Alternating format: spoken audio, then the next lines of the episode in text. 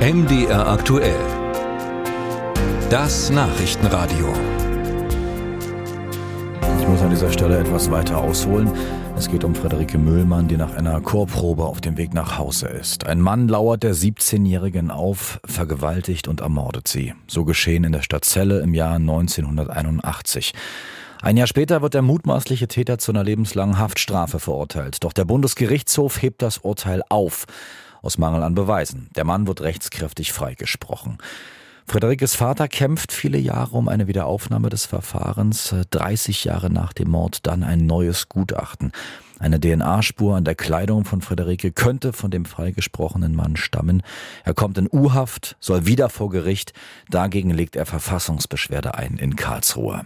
Gestern dann die Entscheidung, der mutmaßliche Mörder bekommt Recht. Das Gericht hat im Grundsatz entschieden, wenn man in Deutschland einmal freigesprochen wurde, dann kann man für dieselbe Tat nicht noch einmal angeklagt werden.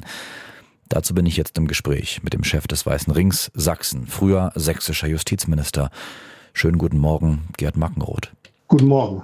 Herr Mackenroth, man hat in einem Mordfall neue Beweise, auch wegen moderner Verfahren, und enttarnt jemanden Jahre später doch noch als Mörder. Nur darf der nach diesem Urteil in Karlsruhe in Deutschland weiter frei rumlaufen. Wie finden Sie das?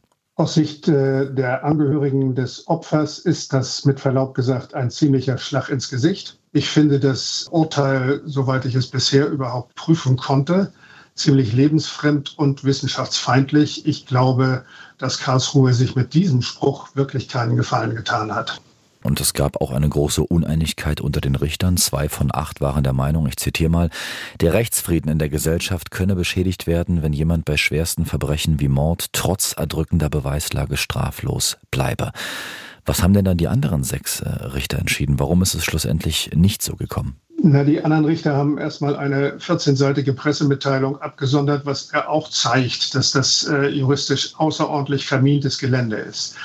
Ich finde, es kommt noch ein Punkt hinzu. Wenn dieser Täter im Jahre 1982 oder 83 nicht vor Gericht gestanden hätte und nicht freigesprochen worden wäre, weil es damals noch keine DNA-Analyse gab, dann dürfte er jetzt vor Gericht gestellt werden. Er hat also richtig Glück gehabt, weil er vor 20 Jahren tatsächlich schon mal erwischt worden ist und vor Gericht gestanden hat. Das ist aus meiner Sicht eine unerträgliche Gerechtigkeitslücke hm. und diese kann man aus meiner Sicht durchaus schließen. Wie kann man diese Lücke schließen, Herr Mackenroth? Man kann die Lücke so schließen, wie der Gesetzgeber das gemacht hat äh, vor einigen Jahren. Er hat nämlich gesagt, für nicht verjährbare, also für die stärksten Straftaten, die das Strafgesetzbuch kennt, Völkerstrafgesetzbuch, Völkerstrafrecht und Mord, für diese Fälle heben wir diese Bindungswirkung des sogenannten Nebis in idem, dass keiner zweimal für dieselbe Tat verurteilt werden darf oder vor Gericht stehen darf. Für diese schwersten Fälle heben wir diese Geschichte auf. Das finde ich eine vernünftige Abwägung. Sehe ich das richtig, dass diese Ausnahmen auch verankert sind in zum Beispiel der Charta der Grundrechte der Europäischen Union oder auch der äh, Europäischen Menschenrechtskonvention? Sind das solche Ausnahmen, von denen Sie sprechen? Also jedenfalls der Grundsatz, dass keiner äh, doppelt vor Gericht stehen darf, der ist in allen Rechtsordnungen äh, mehr oder weniger heilig.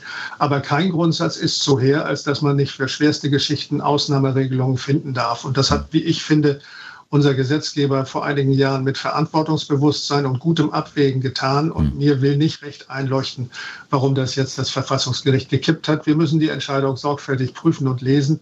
Aber ich fürchte, der Bundesgesetzgeber wird nach diesem knallharten Satz auch gar keinen anderen Spielraum mehr haben, um jetzt nochmal nachzubessern. Die Schwester der ermordeten Friederike Müllmann hat gesagt, Friederikes Tod verjährt nicht in unserer Familiengeschichte. Sie arbeiten für den Weißen Ring Sachsen. Was würden Sie Ihrem persönlichen Gespräch sagen? Ich würde ihr sagen, dass die Aufgabe von Gerichten nicht darin liegt, absolute und endgültige Gerechtigkeit herzustellen, sondern Streit zu schlichten. Solange wir Rechtsprechung Richtern anvertrauen, sind Fehler immanent und äh, man muss diese Fehler sorgfältig benennen und dann kann man äh, damit arbeiten. Aber einen Trost für diese Schwester und die Angehörigen des Opfers habe ich in diesem Moment eigentlich nicht. Ich kann nachvollziehen, dass das für sie eine schwere Traumatisierung ist.